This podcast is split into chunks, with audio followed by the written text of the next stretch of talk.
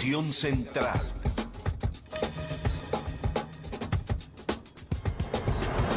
En equilibrio.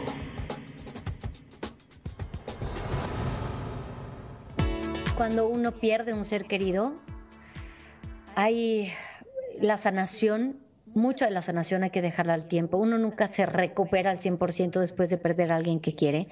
Y hay formas de enfrentar estas pérdidas. Y me pongo en contacto con Héctor Aguilar para hablar del tema. Síganlo en Speaking with Purpose. ¿Cómo estás, querido Héctor? Hola, Dore. Muy bien, muchas gracias. ¿Tú pasaste por una pérdida? Eh, fíjate que sí, de hecho hay que hablar de otro tipo de pérdidas, pero mm, creo que primero la gente con la que estoy interactuando eh, habla ya mucho de, lo que es pérdida y no necesariamente de un ser querido, sino una pérdida de salud, no pérdida de trabajo, pérdida de economía en general, si antes tenía para viajar hoy no. Entonces, yo creo que y, abordar el tema en todo el contexto y cerrando con lo que es una pérdida de, algún familiar muy cercano, pues lo haremos. Sí, yo, yo perdí hace menos de un mes a mi hermano eh, ah. por temas de COVID. Eh, fue duro. Pero, y, por eso es, yo creo. No, no, no, no pasa nada. Y justo lo que vamos a hablar. Con como, todo mi corazón. Gracias, Dore. De hecho, curioso, no sabías tú, pero a los dos días tuvimos de entrevista. Y no lo ah. notaste. Yo creo, yo creo que, que, que es, justo un poco de lo que quiero hablar y compartir esa experiencia, no solo porque conozco un poco, sino porque también me ha tocado vivirlo.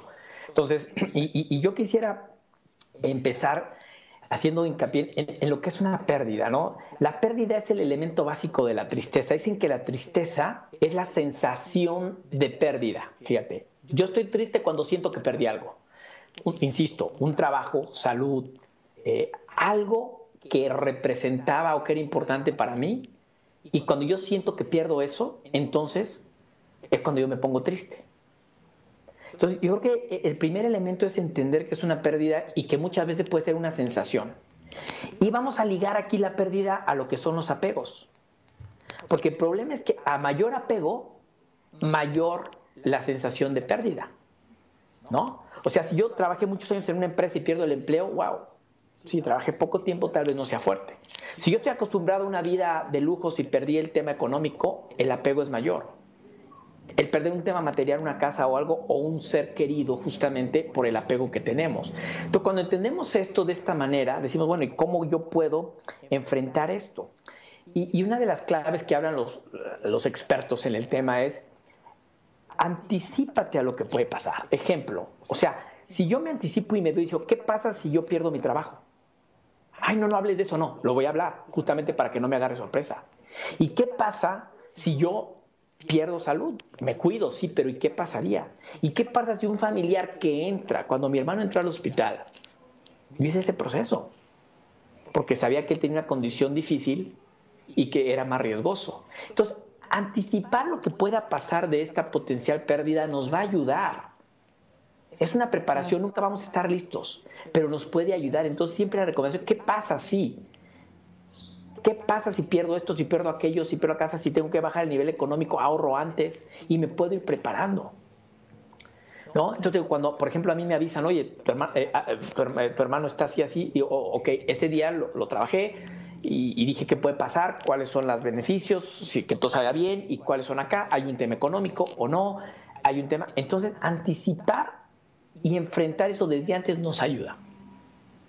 El segundo tema es qué tan apegado estamos a esa situación que nos genera la pérdida. Mi hermano, se lo veía, era mi hermano mayor que yo unos años, etc. ¿Cómo es? ¿Cómo quisiera él verme en este caso? Si pierdo el trabajo, puedo ahorrar, puedo conseguir otro. ¿Sí? E, e, ese qué, qué tanto apego tengo y qué tanto me cuesta quitarme de ese apego. Porque los apegos de veras no son buenos el nivel de apego es el tamaño de la sensación de pérdida que tenemos. Y, el miedo, que, o sea, porque ahorita me decías, planificas en, materia, en esa materia, ¿no? Si tienes un apego más cercano a pues un familiar o un trabajo y qué, qué triste que se compare, pero sí. Em, ¿Cómo puedes estructurar lejos del miedo? Porque creo que tienes que planear el, panorama desde ahí. Claro. E, e, el miedo es la sensación de peligro.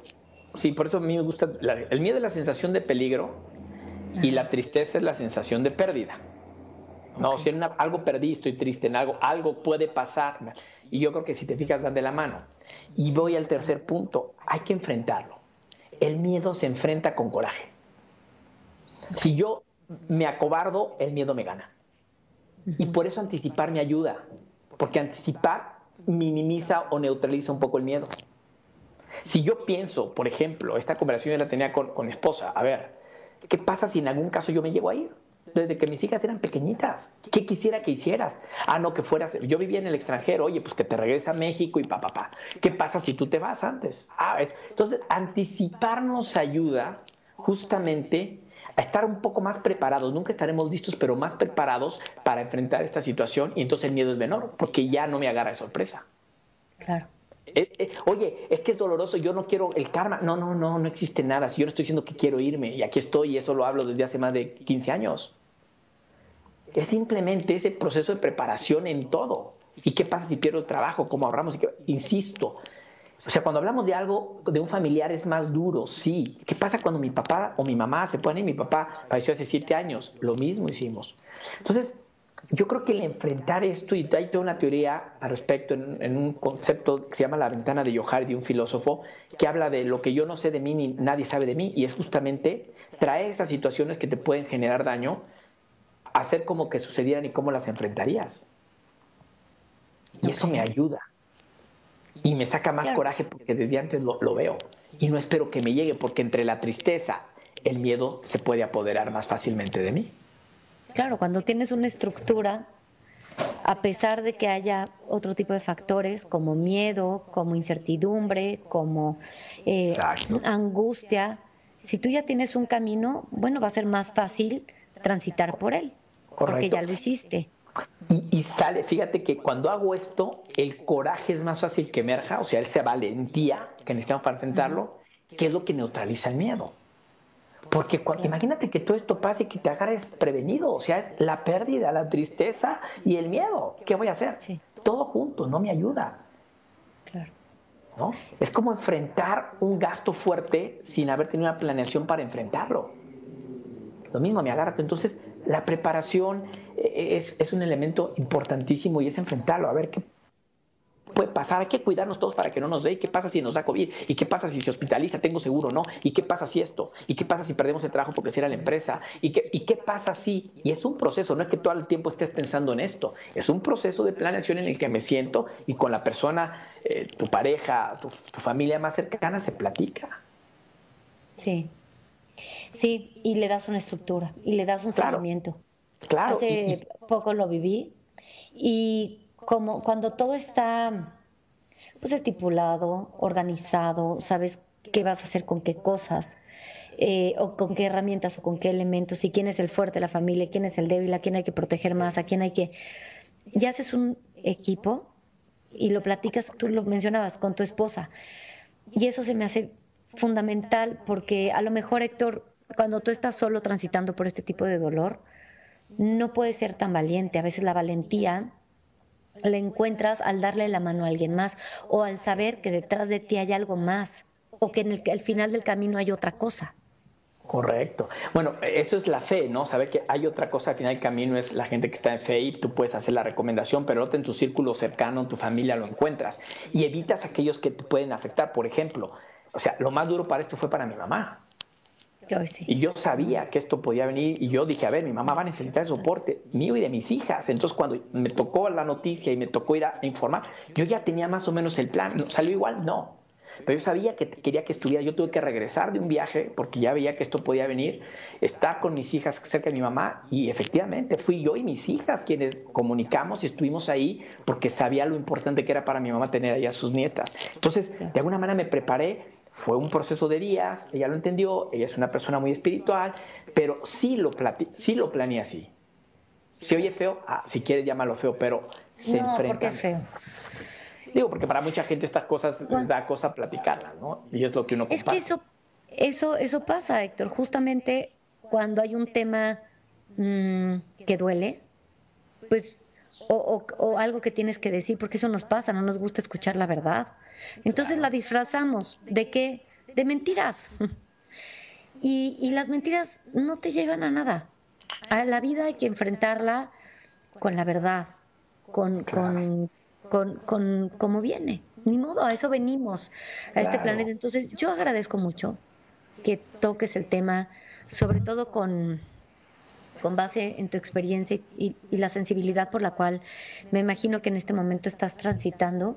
Y gracias por, eh, no sé, hablar de un, de un, de algo que nos incomoda, Héctor, porque estas cosas incomodan durísimo, pero hay que hablarlas, hay que platicarlas, hay que aterrizarlas. Los coaches incomodamos, siempre, porque para eso estamos. No estamos para adular, estamos para incomodar y generar reflexión, porque cuando te incomodas es cuando piensas, y te aseguro que mucho de la audiencia está pensando. Y créame, no fue fácil, insisto. Yo tenía dos días después, estuvimos en Mi hermana falleció, mi hermano falleció un jueves y el lunes tú y yo platicamos. Y mi mamá estaba también haciendo sus actividades. Y el proceso se va viendo poco a poco, pero cuando se enfrenta, sales más rápido y sales fortalecido. Sí, sí, Totalmente, Héctor, y te agradezco tanto que traigas este tema y todos los temas que traes. Y obviamente me uno a tu dolor, te mando todo mi corazón, Héctor. Estamos aquí contigo, para ti, para lo que se te ofrezca. No me todo el equipo de trabajo, porque sabes que todos te queremos muchísimo. muchas y pues aquí tienes a Central FM, toda la banda encima de ti.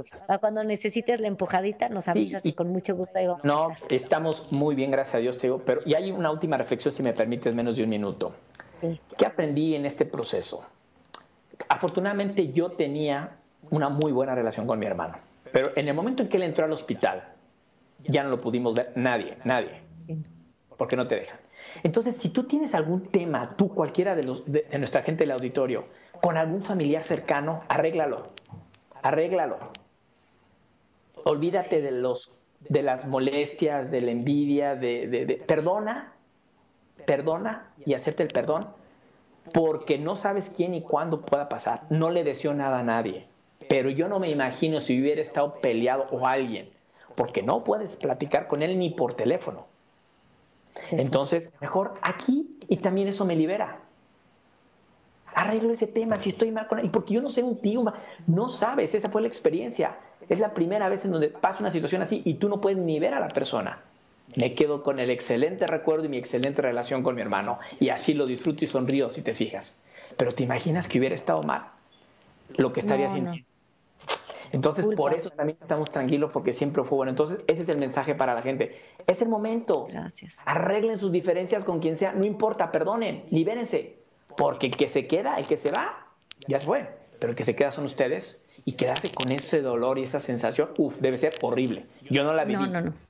Pero no, no, no, no vale, no vale, no vale la pena honestamente no vale la pena. De, verdad te lo agradezco muchísimo, Héctor, querido. Te mando mi corazón. Gracias. Gracias. Infinitas. Gracias. Dios te bendiga. Y se recuperen pronto, mi Héctor. Con todo gracias. Ahí vamos. te agradezco mucho.